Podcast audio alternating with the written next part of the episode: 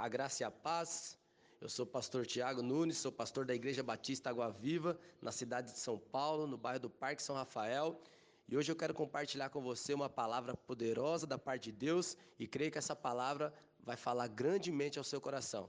Estamos continuando aí o livro de Mateus e hoje nós vamos iniciar uma nova série de mensagens. Nós pregamos aí o capítulo 3 de Mateus, capítulo 12, pregamos né, sobre o capítulo 13, o capítulo 12 e o capítulo 13 de Mateus. Hoje nós vamos iniciar uma nova série, que é os milagres de Jesus. Amém? Glória a Deus. Então nós terminamos as bem-aventuranças, já pregamos já sobre as instruções que Jesus deu, o reino, sobre a rejeição de Jesus. No final do capítulo 3 de Mateus, se você for ler depois da sua casa, você vai ver ali: Jesus é rejeitado pela política, Jesus é rejeitado pelos religiosos. Então você vai ver ali a rejeição de Jesus. E nessa noite nós vamos iniciar uma nova série falando a respeito dos milagres de Jesus. Eu sei, irmãos, que pode ter um teólogo aí nos assistindo, e ele vai falar, pastor, mas o primeiro milagre registrado de Jesus foi o milagre no casamento. Ali onde Jesus vai na festa de casamento ali transforma a água em vinho. Mas aqui na nossa série nós não vamos começar com esse milagre, amém? Nós vamos começar com o milagre da multiplicação dos pães. Aleluia. Então, semana passada eu tive esse impulso do Espírito, né, para ministrar aos irmãos e liberei uma palavra sobre a sua vida. Hoje eu quero é, continuar focado nessa palavra, né, e declarar sobre a sua vida. Deus quer multiplicar na sua vida. Deus tem multiplicação para você. Então, você que tem filhos, se prepara. Deus tem multiplicação para você. Brincadeira, irmãos. Né? Embora pode ser multiplicado também, amém? Mas Deus quer multiplicar na sua vida. Por isso eu quero te convidar nesse momento a abrir a sua Bíblia no livro de Mateus, capítulo 14. Aleluia. Mateus, capítulo 14, versículo 13. Nós vamos fazer a leitura do 13 ao 21. Irmãos, então hoje Vamos fazer a leitura, Mateus capítulo 14. Quem já achou? Diga amém. Ainda tem irmãos procurando. Mateus é o primeiro livro do Novo Testamento, amém, irmãos? Então você chega lá no Novo Testamento, abre o primeiro livro, vai lá no capítulo 14, nós vamos iniciar a leitura. É importante agora que cesse toda a conversa, amém? Vamos, em reverência à palavra de Deus, prestar atenção no texto, amém? Diz assim a palavra de Deus, Mateus capítulo 14, versículo 13. Jesus, ouvindo isso, Retirou-se dali no barco para um lugar deserto, à parte. Sabendo as multidões, vieram da cidade seguindo-o por terra. Desembarcando, viu Jesus uma grande multidão, compadeceu-se dela e curou os seus enfermos. Ao cair da tarde, vieram os discípulos a Jesus e lhe disseram: O lugar é deserto e vai adiantada a hora Despede, pois, as multidões para que, indo pelas aldeias, comprem para si o que comer. Jesus, porém, lhe disse: Não precisam retirar-se, dai-lhes vós mesmos de comer. Mas eles responderam: Não temos aqui senão cinco pães e dois peixes. Então ele disse: Trazemos e tendo mandado que a multidão se assentasse sobre a relva, tomando os cinco pães e os dois peixes, erguendo os olhos aos céus, os abençoou. E depois, tendo partido os pães, guarda essa palavra, deu-os aos discípulos, e estes as multidões. Todos comeram e fartaram, e dos pedaços que sobrejaram, recolheram ainda doze cestos cheios. E os que comeram foram cerca de cinco mil homens, além de mulheres e crianças. Feche seus olhos, curva sua cabeça por um instante. Espírito Santo, nessa noite, que o teu espírito de revelação e de sabedoria esteja sobre cada um que está aqui. Pai amado, que eles possam entender a palavra que o Senhor quer falar ao coração. Fala com cada um de uma maneira particular. Que eles possam entender que é o Senhor quem está falando. É o que eu te peço nessa noite, em nome de Jesus. Amém. Glória a Deus, irmãos. Então, como eu falei aos irmãos, o tema da palavra que eu quero compartilhar com você hoje é a multiplicação dos pães. Irmãos, aqui nós vemos aqui que a preocupação de Jesus era com que os irmãos alimentassem a multidão. Os discípulos chegaram em Jesus como nós muitas vezes chegamos. Isso daqui, irmãos, está parecendo a minha oração de vez em quando. Olha como diz o versículo: Ao cair da tarde vieram os discípulos a Jesus e disseram: Os discípulos chegaram a Jesus e começaram a falar do tamanho do problema. Eles começaram a dizer o seguinte: O lugar é deserto. Parece eu orando muitas vezes: Senhor, o Senhor está vendo minhas contas, as contas estão tá altas, o dinheiro é pouco. Parece eu orando muitas vezes. Né? Se você riu é porque você está se identificando com essa oração, hein? E aí, eles começaram a fazer como alguns de nós fazemos para Jesus. Começaram a querer dar uma solução natural para Jesus.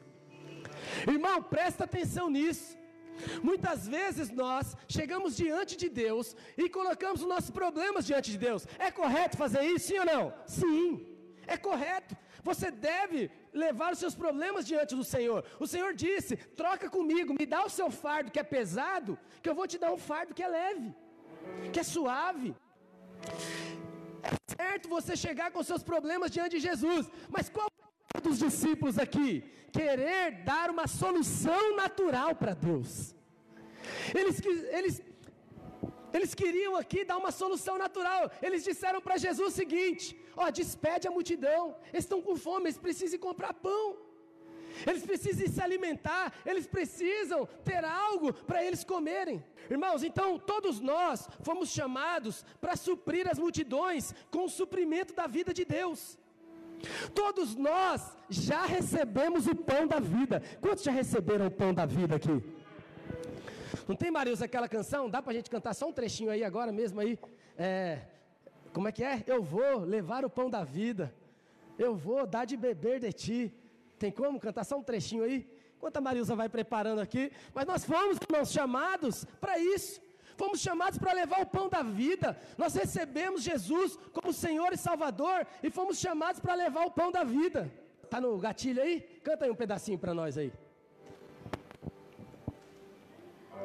Já chegou o tempo. Quem sabe ajuda a Marilza aí cantando? Não há como esperar. É verdade, olha aí. A unção foi derramada em nós e com ela recebemos a missão. Olha que tremendo, recebemos a missão. Nossa unidade. Sim, Senhor. Nos respaldará. E o que, que aconteceu? O pão da vida está é em nós, então ressuscitaremos multidões. Aí, aí, tá bom. Vamos deixar os irmãos com gostinho de quero mais. Aleluia. Então você vê que tremendo? O pão da vida está em nós. Há um pão da vida que veio habitar dentro de nós quando nós recebemos Jesus como Senhor e Salvador da nossa vida. Há pessoas, irmãos, que estão no mundo, que estão com fome, que estão famintos por Jesus. E sabe qual é a boa notícia? Eu e você temos o pão para saciar a fome desse povo.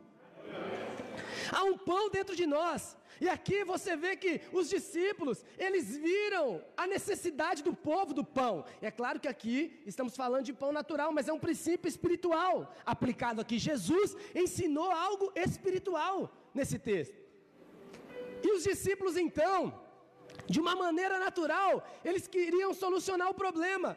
Olha para cá, irmãos, isso é muito sério. É o que acontece com muitos de nós muitas vezes. Às vezes nós vemos as pessoas passando por necessidade. Às vezes nós vemos pessoas passando por uma crise, passando por uma situação difícil. E o que, que muitas vezes nós queremos? Olha, procura um psicólogo, ele vai te ajudar. Olha, faz um curso, coach, que ele vai ajudar você a ganhar mais, a maximizar o seu potencial. Sabe, irmãos, muitas vezes nós queremos dar uma solução natural para as coisas, quando só Deus tem solução. Às vezes nós falamos, olha irmão, trabalha em dois empregos, faz hora extra sem parar. Mas não é o que Jesus estava nos ensinando. Eu não estou dizendo, irmão, que você não pode procurar meios naturais muitas vezes. Não estou dizendo isso. Mas muitas vezes, quando nós queremos dar uma solução natural, quando Jesus quer multiplicar a nossa vida, isso se torna um erro. Os discípulos aqui queriam dar uma solução natural para Jesus. Entenda algo, irmão: o pão da vida está dentro de você. Você foi chamado por Jesus para saciar a fome daqueles que estão no mundo. É você. Não tente dar uma solução natural. Eu vejo, irmãos, essa pandemia, ela serviu para peneirar os cristãos. É como se tivesse passado uma peneira. Aqueles que já estavam enfraquecidos na fé caíram. Mas se alegre, mesmo você que caiu, está me assistindo pela internet, ou você está aqui nesse culto hoje, caiu durante a pandemia, se alegre no Senhor, não pela queda, mas porque você percebeu que em você mesmo, sem Jesus, você não consegue ficar de pé. Se alegre, fique feliz. Você que caiu durante a pandemia, olhe para você e fala: Olha, aqui em mim não há força nenhuma. Se não for Jesus na minha vida, eu não consigo me manter de pé. Aleluia. Então, irmão, entenda algo: dentro de nós há um pão para saciar a fome da multidão. E Jesus aqui ele chama a nossa atenção para isso. É interessante que o apóstolo Paulo, ele nos ensina um princípio muito poderoso da palavra de Deus. Abra sua Bíblia comigo em 2 Coríntios, capítulo 4, versículo 10. 2 Coríntios, capítulo 4, versículo 10. O apóstolo Paulo nos fala dessa vida de Deus que flui dentro de nós. O apóstolo Paulo nos ensina a respeito do pão da vida que está em nós. E olha que interessante. Se você que abriu a sua Bíblia, eu vou ler o texto aqui para honrar você e depois eu vou ali para o slide levando sempre no corpo o morrer de Jesus, para que também a sua vida se manifeste em nosso corpo, porque em nós que vivemos, somos sempre entregues à morte por causa de Jesus, para que também a vida de Jesus se manifeste em nossa carne mortal, de modo que em nós opera a morte, mas em vós a vida. Irmãos, olha para cá para o telão um pouquinho. Olha que interessante aqui que está no meu slide. Eu quero enfatizar mais uma vez para você o seguinte: eu já te ensinei e vou te ensinar 50 milhões de vezes, porque a Bíblia, ela exige que nós aplicamos as regras de interpretação. E nós precisamos fazer a hermenêutica bíblica. E aqui, irmãos, nesse texto, para que você entenda o texto, é necessário você ver qual a ênfase do texto, qual a palavra que aparece várias vezes. E olha que interessante o que o apóstolo Paulo enfatiza aqui, irmãos. Eu deixei em vermelho para você pegar mais fácil levando sempre em nosso corpo o que, irmãos? Os irmãos estão comigo? vamos de novo, vamos de novo, né? Só foi um ensaio, amém?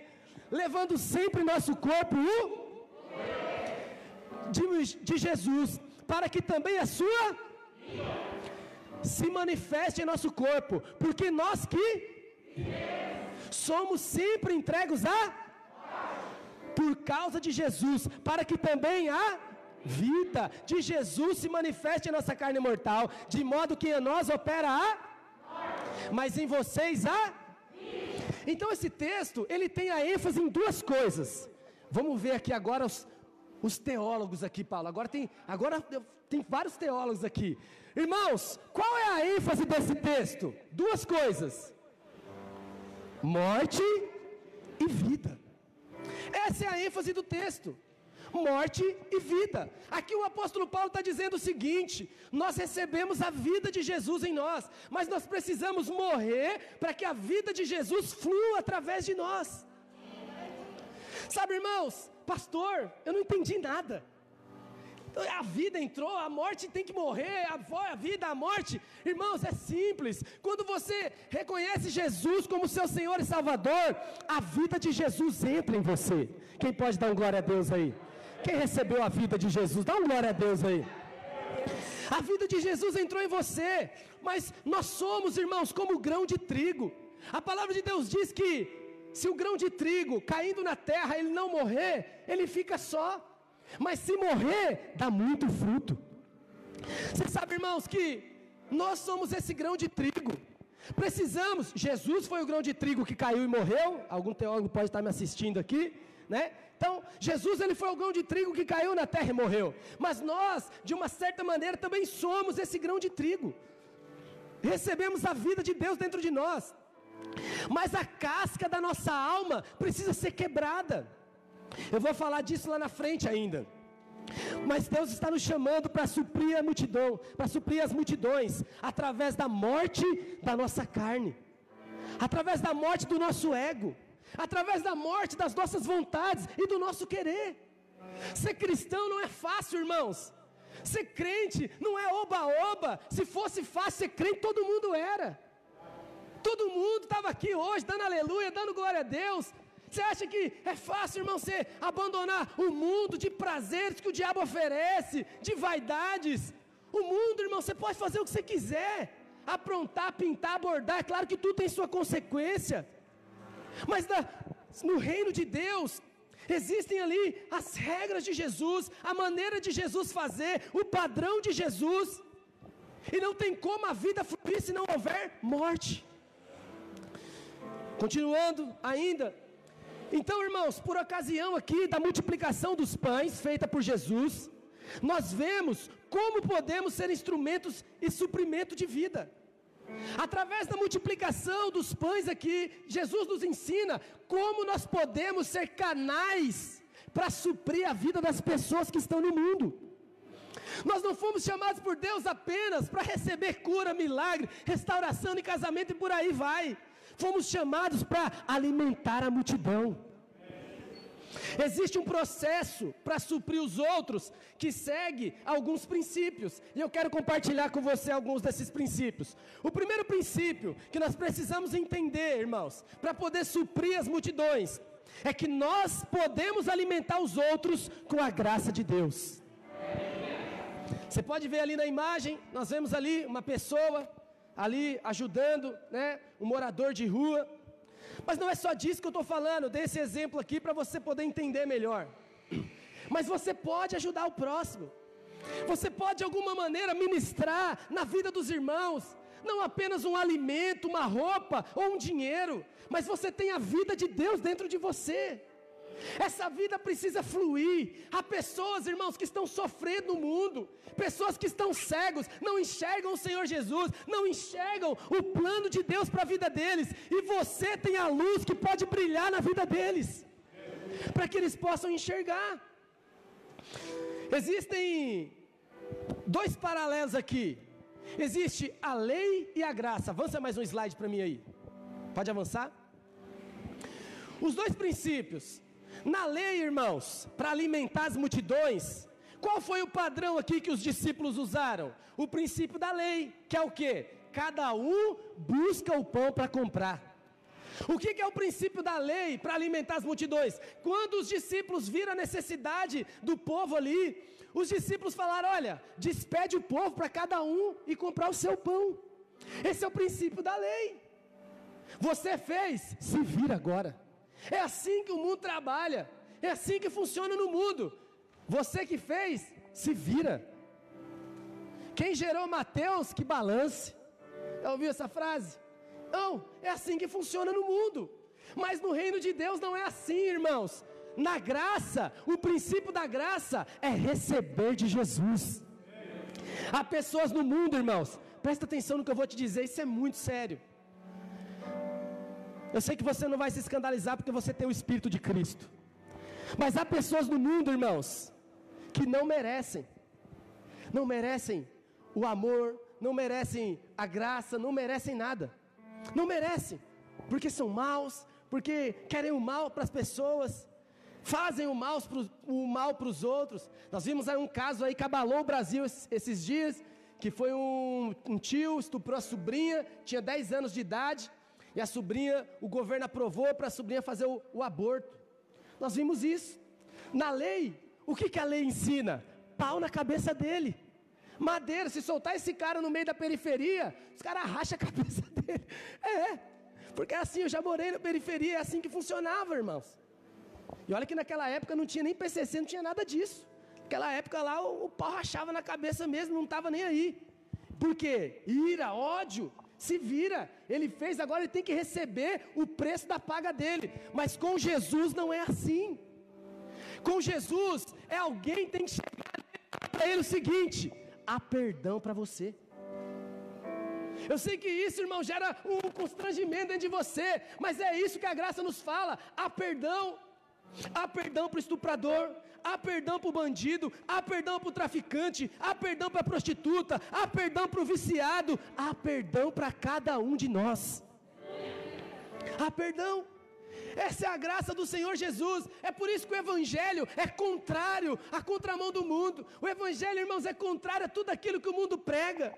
Na lei é pau na cabeça, mas na graça é Jesus pode mudar a sua história. Você sabe qual é o nosso problema muitas vezes, irmãos? É que nos achamos melhor do que os outros. Esse é o nosso problema muitas vezes. Não, mas o que ele fez é pior do que eu fiz. Diante de Deus, um pecado, irmãos, um pecado pode levar qualquer pessoa para o inferno. Por menor que seja, um pecado, seja ele qual for. Ah, não, mas eu só menti. Um pecado pode ter o poder de levar a pessoa para o inferno. Mas na graça, irmão, por maior que seja o pecado, o arrependimento pode levar ela para o céu. É assim que funciona a graça. Eu não sei como você chegou aqui nessa noite, mas eu tenho uma boa notícia para você. Não importa qual foi o pecado que você cometeu, há perdão para você. Essa é a graça de Jesus. Mas os discípulos, eles queriam resolver no princípio da lei: não libera cada um para comprar o pão. Nos versículos 15 e 16, os discípulos queriam despedir as multidões para que elas fossem caminho e comprassem pão. Mas o Senhor, porém, ele tem outra forma de agir. Ele deseja que sejamos graciosos. Ele disse o seguinte: Dai vocês mesmos a eles. Irmãos, aqui o Senhor nos tem dado o suficiente para suprirmos a muitos. Dentro de você há o pão da vida que pode suprir a vida de outras pessoas. Talvez você olhe para você e você fala: ah, mas eu não tenho dinheiro. Como é que eu vou ajudar as pessoas? Ah, não, mas eu não tenho casa própria ainda. Como é que eu vou ajudar as pessoas? Mas eu não tenho carro. Irmão, não é disso que Jesus está falando. O que nós estamos falando aqui é da vida de Deus. Há vida de Deus dentro de você. Há pessoas que por mais que você ajude ele com a cesta básica, com dinheiro, pague uma conta para ele do mês, no outro mês ele vai estar tá precisando de novo. Mas Jesus, quando encontrou com a mulher samaritana, ele disse o seguinte: aquela que beber da minha água nunca mais terá sede. Quando a pessoa experimenta de Jesus, meu irmão, ela não precisa de outras coisas.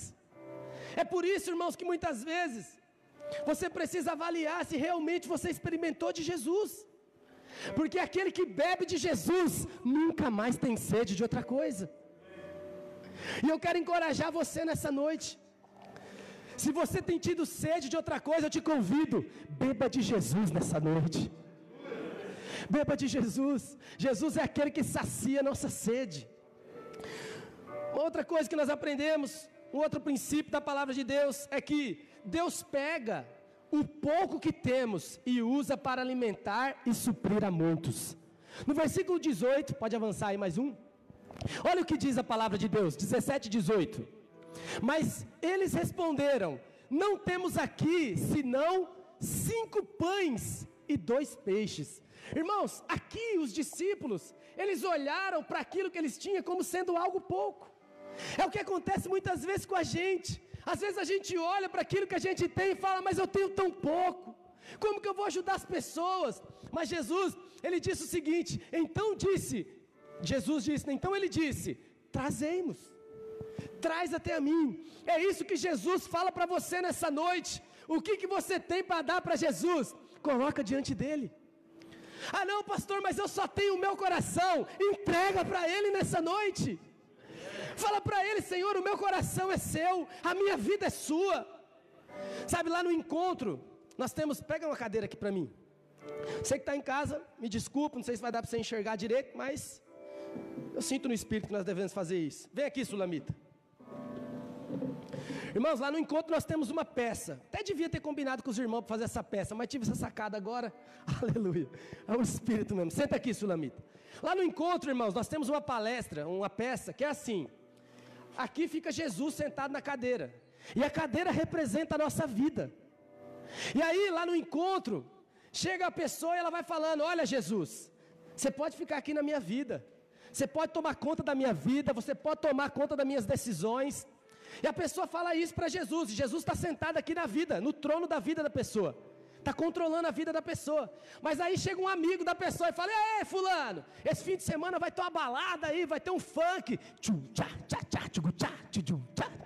Vai ter um funk. Pancadão, Ricardo. Vai ter um pancadão aí. Aí a pessoa chega lá e fala assim: dá o derruba Jesus, Jesus cai para lá. E a pessoa senta na vida dela e assume o controle. Ah, não, então nós vamos pro funk, então. Nós vamos pro funk, nós vamos pra balada e tal. E aí, assim vai. Obrigado aí, Islamita, pela ilustração. Pode levar a cadeira. E assim vai. E aí vem o funk, depois vem o namorado, depois vem as drogas, os vícios, e vai tirando Jesus do centro da vida. É isso que acontece muitas vezes na vida de muitos. A minha vida é sua, Jesus, mas as propostas chegam e ele, ó, puf, tira Jesus e senta no trono da vida dele. Sabe, irmãos, nessa noite, Jesus quer o pouco que nós temos para transformar em muito. Jesus quer pegar o pouco que nós podemos oferecer. O que, que você pode oferecer para Jesus hoje? É o seu tempo? É a sua fidelidade? E quando eu digo de fidelidade, eu não estou falando de dinheiro. Porque os irmãos criaram esse karma, né? Essa bloqueio. Quando você fala de fidelidade, os irmãos já pensam em dinheiro. Não, fidelidade nos cultos, nas células, fidelidade nos compromissos da igreja, fidelidade na sua vida devocional, no seu tempo diário que você separa para Deus, naqueles 10 minutos do seu dia que você tira para buscar o Senhor, fidelidade. Deus quer usar o pouco que nós temos para suprir a muitos. Uma vez que nós compreendemos que somente podemos suprir os outros pela graça de Deus, então precisamos trazer o que temos a Jesus. Isso significa um passo consciente de consagração. Irmão, se nós queremos alimentar as pessoas, precisamos consagrar nossa vida diante do Senhor. Não tem como você ser canal de suprimento para o mundo sem uma vida consagrada a Deus. Não tem como, irmão. Você vir um dia na igreja, dez no mundo. Um dia na igreja, dez no mundo. Não tem como. As pessoas não vão acreditar. Você vai cair no descrédito. O evangelho vai cair no descrédito. Não tem como, precisamos ter uma vida consagrada a Deus. Uma vida consagrada diante do altar do Senhor. Hoje nós estamos debaixo da lei do Espírito e da vida. Mas o Espírito Santo, irmão, não induz você a fazer o que é contrário à vontade de Deus. Eu vejo muitos irmãos hoje que estão enchendo a cara de cachaça, falando que está na graça. Não, pastor, nós estamos vivendo o tempo da graça. O Senhor falou que beber não é pecado. E está lá, enchendo a cara de cachaça. Irmão, hoje você está debaixo da lei do Espírito da vida. Você não está na lei de Moisés, no Antigo Testamento. De fato, bebida não vai te levar para o inferno. Se você tomar uma cerveja, tomar um vinho, coisa parecida, isso não vai te condenar ao inferno, mas o Espírito Santo não vai te conduzir a ter uma prática desse tipo. Eu não conheço ninguém, irmãos. Eu vejo às vezes irmãos que vêm falar para mim, pastor, estou querendo fazer uma tatuagem. Estou querendo fazer, pastor, fechar as costas. Se eu fizer uma tatuagem, eu vou para o inferno, pastor? Eu falo, não, não vai. E alguns já até fizeram, aleluia. Que Deus seja contigo em nome de Jesus. Mas eu nunca vi ninguém, presta atenção. Eu nunca vi nenhuma pessoa orar, jejuar, ler a Bíblia, 21 dias de consagração para fazer uma tatuagem. E no final, Paulo, da consagração, 21 dias, orando, jejuando, buscando a presença de Deus, o Espírito Santo fala para ele: tatua. Não conheço ninguém. Não conheço ninguém, até hoje, nunca vi.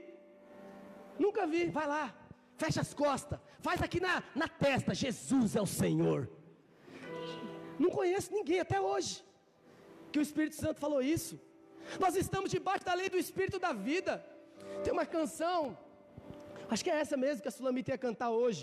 Alessandro Vilas Boas, no final ele fala o seguinte: Quanto mais eu corro para ti, mais eu me afasto de mim. É assim que funciona. Quanto mais nós nos aproximamos de Deus, mais nós nos afastamos de nós mesmos. Por isso, meu irmão, quero encorajar você nessa noite. Entregue o pouco que você tem diante do Senhor. Consagra a sua vida. Fala, Pai, minha vida está nas tuas mãos. Irmãos, eu não estou falando isso para te condenar. Se você bebe, se você tem tatuagem, ou tem vontade de fazer a tatuagem, não estou te condenando. A única coisa que eu estou falando para você é se aproxime de Deus. Ore, busque a Deus. E se o Espírito Santo falar para você fazer, faz. Faz. Eu te encorajo. Falar que nem o Paulo. Se o Espírito Santo falar, eu rasgo minha Bíblia. Brincadeira, irmãos. Outra coisa que nós precisamos aprender para suprir as multidões. Depois que damos a Ele o pouco que nós temos, Ele, por sua vez, nos abençoa. Olha o que diz o verso 19. E tendo mandado que a multidão se assentasse, eu acho muito importante isso, irmãos. Jesus, ele sempre falava para a multidão se assentar para liberar a palavra. Você sabe por que, que Jesus falava isso? Se assentar, irmãos, aponta para o descanso. Olha para mim aqui. Você só vai receber da parte de Deus se você estiver descansando em Deus. Só. Não tem como você receber algo de Deus atribulado consigo mesmo. Não tem como, você precisa descansar. Quando você estiver passando por um problema, por uma dificuldade, chega no culto e fala: por maior que seja a minha dificuldade, Pai, eu acredito no Senhor. Eu sei que o Senhor está à frente. Hoje eu vou cultuar o Senhor, independente do problema que eu estou passando, eu vou receber do Senhor. Sabe o que é isso? Descanso. É crer que só Deus pode fazer um milagre. Aqui ele continua dizendo o seguinte: pediu para o povo que se assentasse, tomando os cinco pães e os dois peixes, erguendo os olhos aos céus, os abençoou. Irmão, sempre que você entregar algo para Jesus, presta atenção aqui, havia uma necessidade. Os discípulos olharam de forma natural. Jesus falou para eles que havia uma maneira deles alimentar o povo. Jesus pergunta: O que, que você tem? Eles trouxeram aqui cinco pães e os dois peixes. Jesus, o que, que ele faz com aquilo que foi entregue a ele? Jesus abençoa. Por isso eu quero dizer para você, irmãos, eu fico eu fico constrangido quando alguém fala para mim, pastor, eu tenho dificuldade de ofertar. Eu tenho dificuldade de investir na casa de Deus. Eu tenho dificuldade. Sabe por quê, irmãos? Você precisa entender que todas as vezes que você consagra algo diante de Deus, Ele abençoa. E quando você entrega algo para Jesus, Ele sempre vai multiplicar. Presta atenção nesse princípio, irmãos. Jesus não pode pegar o que você deu para ele e não te devolver multiplicado, porque senão ele vai depender de você. E Jesus não depende, Jesus supre. Vou repetir para você: Jesus não depende, ele supre. Quando você entrega algo para Jesus, ele sempre vai te devolver multiplicado. Sempre. Ele sempre vai multiplicar aquilo que você entrega, porque Ele não depende de nós, Ele nos supre, Ele multiplica, Ele faz superabundar. Por isso, meu irmão, aquilo que você consagrar ao Senhor, creia, vai ser abençoado. O que, que você vai consagrar nessa noite? É o seu casamento? Eu tenho uma boa notícia para você: vai ser abençoado. O que, que você vai entregar para o Senhor nessa noite? A vida dos seus filhos? Vai ser abençoado. É isso que Jesus faz quando você entrega. Quando você consagra e fala para Jesus: Meu filho está aqui. Irmãos, olha para Abraão. Abraão, Deus chegou para Abraão e falou: Abraão, eu quero seu filho. Você vai sacrificar, você vai levar lá no monte, vai pegar a faca e vai cortar a garganta do seu filho. Parece pesado isso, mas foi isso que Deus falou. Foi isso. E não era só cortar a garganta, não, tinha que abrir no meio, separar as entranhas. Você imagina a carnificina que ia ser o negócio, Paulo. Ele com o filho dele lá no monte. Jesus pediu para Abraão, o seu único filho. E sabe o que Abraão fez? Abraão descansou e falou: Pai, o Senhor, Deus, o Senhor é dono de tudo. E aí Isaac chega para Abraão e fala: Nós estamos indo para o monte, mas cadê o cordeiro? Sabe o que Abraão responde? Deus proverá. Às vezes você está olhando para a sua vida e falando: Deus está me pedindo meu tempo, Deus está pedindo que eu me consagre, Deus está pedindo que eu entregue minha vida para Ele, e você está preocupado de como é que vai acontecer. Eu tenho uma notícia para você: Deus proverá. Não tenha medo do que vai acontecer, não tenha medo de como vai ser lá na frente, não tenha medo do que as pessoas vão falar, não tenha medo do que os vizinhos vão dizer, não tenha medo, entrega. Entrega os seus filhos ao Senhor, fala: "Pai, meus filhos são do Senhor agora". Eu vou ensinar eles, eu vou doutrinar eles, eu vou ensinar a palavra para eles. Sabe, irmãos, eu louvo a Deus que meu filho nasceu quando a gente já era cristão. E hoje, pela misericórdia de Deus, está aqui. Minha sogra está no nosso culto hoje, nos visitando. Aleluia, glória a Deus. Eu tenho que falar isso para me ganhar um crédito. Sabe como é que é, né, irmãos? Aleluia. E eu louvo a Deus porque hoje, tanto minha sogra como meu sogro também são cristãos. E eu louvo a Deus por isso. Sabe, irmãos, meu filho hoje está sendo instruído nos caminhos do Senhor. Se amanhã ele vai tomar uma decisão que vai bater a cabeça ou vai quebrar a cabeça, eu não sei. Deus proverá. Mas sabe o que eu estou fazendo? Entreguei a vida do meu filho ao Senhor. Deus está te convidando nessa noite. Entrega. Entrega o seu tempo, entrega os seus dias. Ei, olha para cá. Entrega as suas amizades. Entrega os seus relacionamentos. Deus está pedindo essa noite, consagra, entrega. Chega diante do Senhor e entrega. Sabe o que vai acontecer com o seu namoro? Deus vai abençoar. Deus vai abençoar. É esse princípio que Ele está nos ensinando. E deixa eu correr aqui que eu quero terminar. Aleluia. Outra coisa que Deus nos ensina, irmãos. Depois de que Deus pega o pouco que nós temos, né? E multiplica e abençoa. Deus também nos ensina o seguinte: que somente o pão partido pode ser multiplicado. Olha que interessante, irmãos. Nós vemos aqui que hoje é um dia de ceia. Quem pode dar um glória a Deus aí? Hoje é um dia de nós celebrarmos a ceia do Senhor. Hoje é um dia de você renovar a sua aliança com o Senhor. E o dia de ceia é o dia do partir do pão, onde nós partimos o pão e damos um pedaço para cada irmão.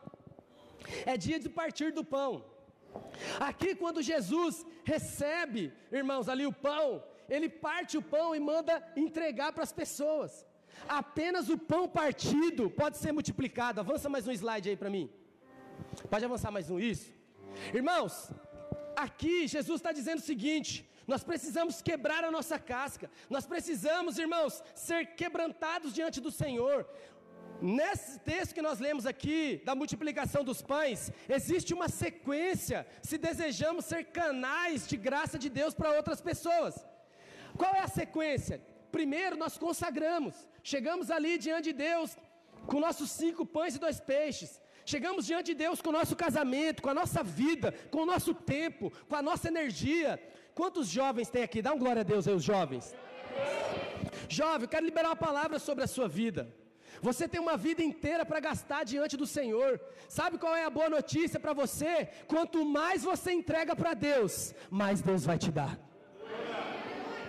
Sabe, jovem, talvez você está aqui ouvindo eu pregando nessa noite, você fala, poxa vida, será que um dia eu vou ser um pastor? Será que um dia eu vou ter um ministério de louvor abençoado? Um ministério, sabe, que vai cantar em todo o Brasil, vai gravar, vai estar no YouTube, vai ganhar até dinheiro também. Embora esse não seja o alvo, mas Deus vai dar também. Sabe por quê? Porque você está entregando a sua vida para Jesus, está entregando os seus dias. Enquanto os jovens estão lá fora, namorando, fazendo sexo antes do casamento, usando droga, indo para o baile funk, você está aqui consagrando a sua vida. A vida de Deus flui. Você sabe qual é o jovem que faz a diferença nessa geração? É o jovem consagrado. O jovem consagrado. Aquele que fala: Eu vou gastar minha vida aqui.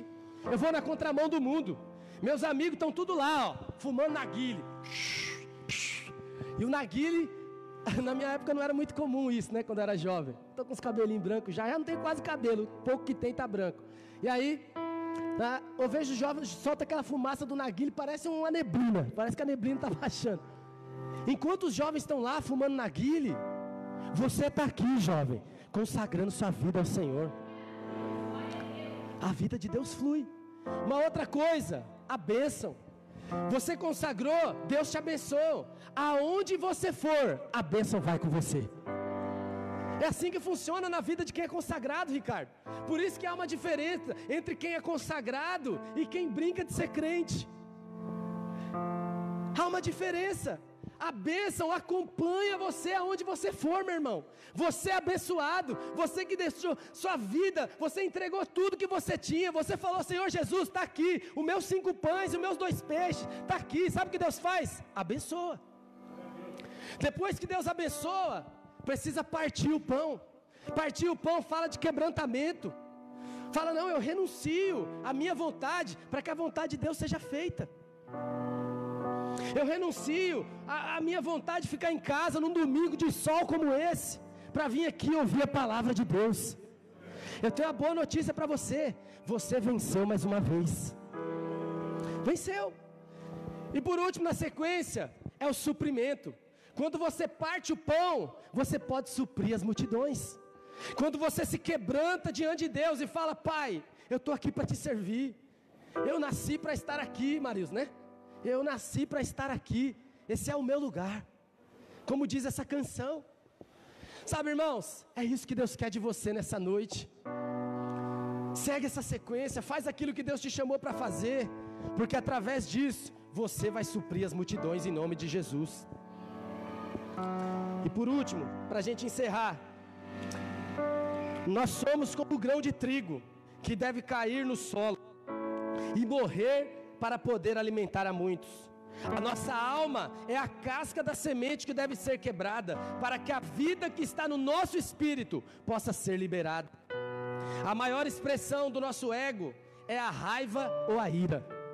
Você sabe o que mais impede a vida de Deus de fluir de dentro de nós? É a raiva ou a ira.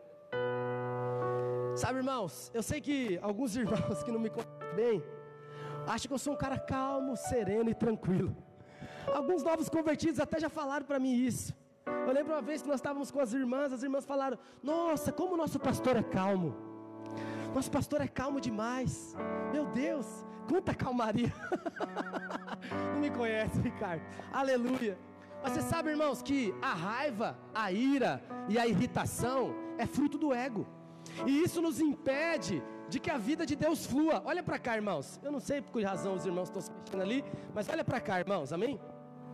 Então, a maior expressão do nosso, do nosso ego é a raiva, ou a ira, ou a irritação. E alguns também chamam de nervosismo ou mau humor.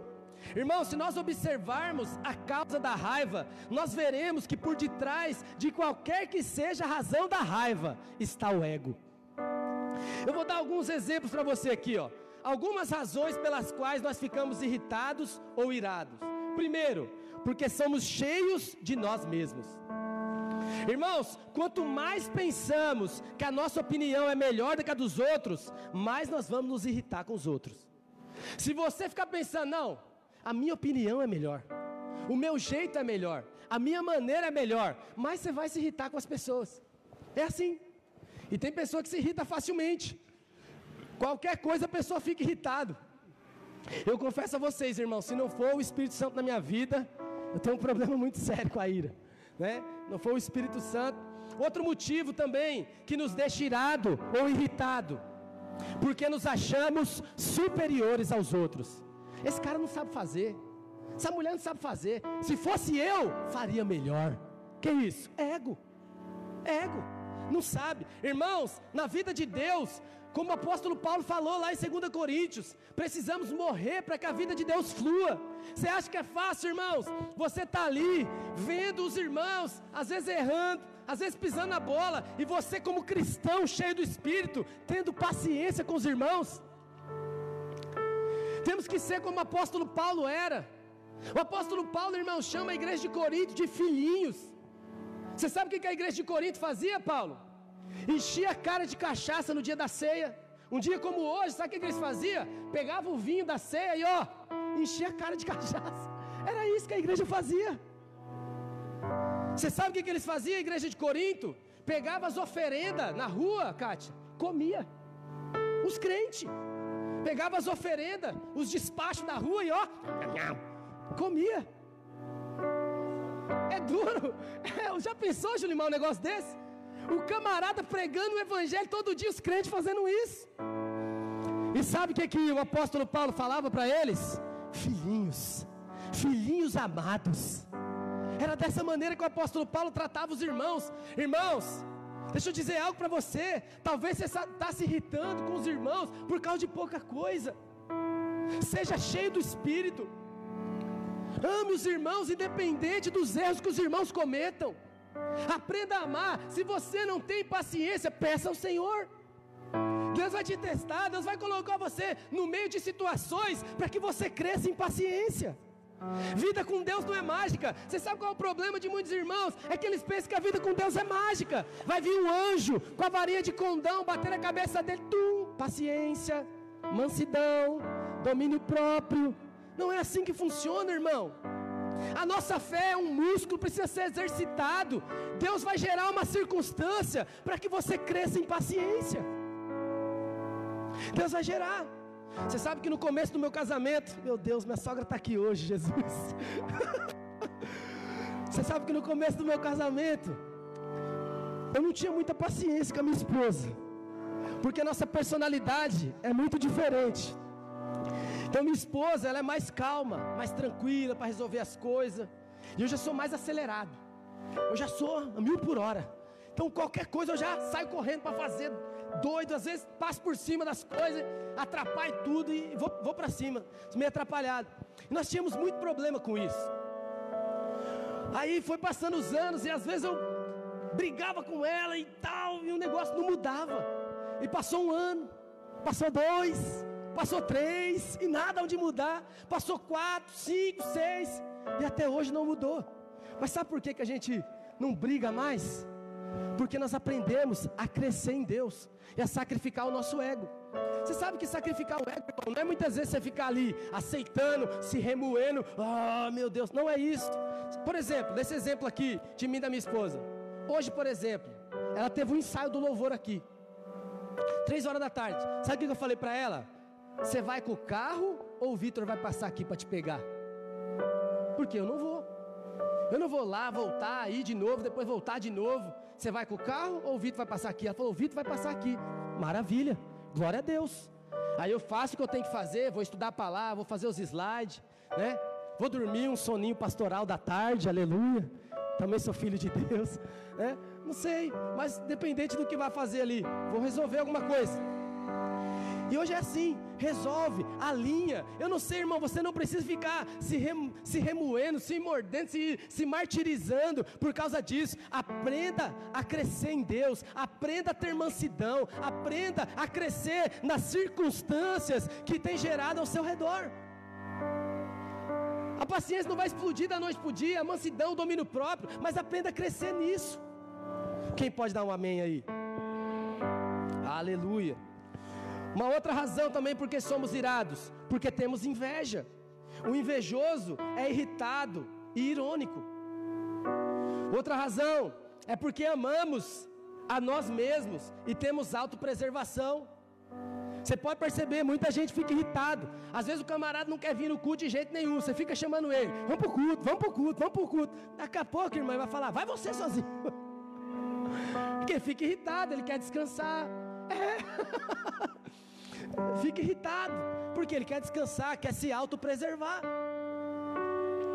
E por último, a razão de nós ficarmos irados também é porque amamos as coisas e o dinheiro. Irmãos, poucas coisas nos irritam tanto como a perda de dinheiro ou ter que dar dinheiro para alguém. Você quer deixar um camarada irritado? Fala para ele dar dinheiro. Ah, irmão, tem gente que pula alto, como diz a gíria dos irmãos, né? Tem gente que fica muito nervoso.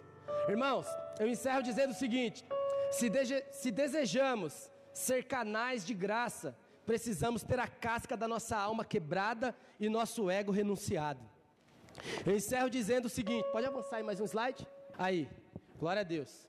Ficou meio bagunçadinho ali, mas irmãos, a pergunta que eu faço para você hoje é: presta atenção aqui, e nós vamos orar, porque o Espírito Santo quer ministrar o seu coração.